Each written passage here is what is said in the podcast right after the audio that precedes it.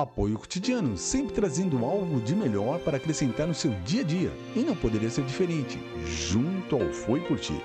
Bem, pessoal, esse é mais um lembrete e encerramos nosso último lembrete aqui com Tiago 51320. Tiago, palavra viva, 51320. Vamos à palavra. Se algum de vocês está sofrendo, ore. Se alguém está contente, cante hinos de agradecimento. Se algum de vocês estiver doente, que chame é, presbíteros da igreja para que façam oração e ponham azeite na cabeça dessas pessoas, em nome do Senhor.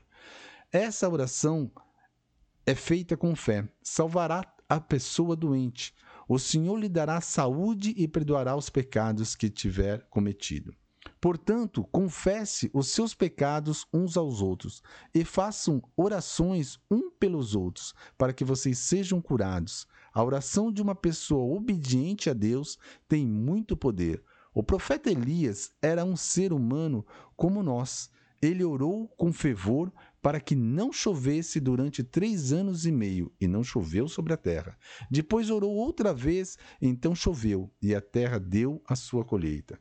Meus irmãos, se algum de vocês se desviar da verdade e o outro fizer voltar para o bom caminho, lembre disso. Quem fizer um pecador voltar do seu mau caminho, salvará da morte esse pecador e fará com que muitos pecados sejam perdoados. Meu querido, minha querida, isso daqui é uma palavra assim totalmente revigoradora para cada um de nós aqui. Sim, com certeza, sim, né? Só que algo que eu quero falar com vocês, eu, eu aqui falando. Tome cuidado com quem você chama para orar para você. Tome cuidado com as pessoas que você fala seus sonhos, seus segredos. Por que estou falando isso?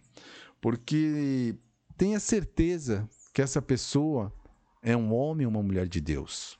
Tenha certeza que seus sonhos é, é, são seus. Deus deu para você, não para o amigo, para o colega, para o conhecido e até mesmo para um pastor.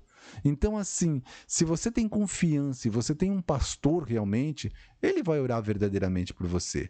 Se você realmente ainda está conhecendo os caminhos de Deus, ainda não, não chegou lá, você tem alguém que pode estar muito bem orando com você todos os dias. Sabe quem é? Sua esposa, seu marido.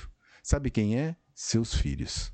Então, assim, a partir do momento que você começar a sentir a presença de Deus e ver os resultados verdadeiros, olha, cada vez mais você se sentirá fortalecido em todos os sentidos. Então, não saia por aí pedindo simplesmente para as pessoas orarem, colocando a mão na sua cabeça, querendo, tomem muito cuidado com isso. É mais um lembrete, pois o objetivo dessas chamadinhas rápidas e curtas são lembretes. Um forte abraço e tem muito mais por aí. Mudanças de hábitos verdadeira e para melhor.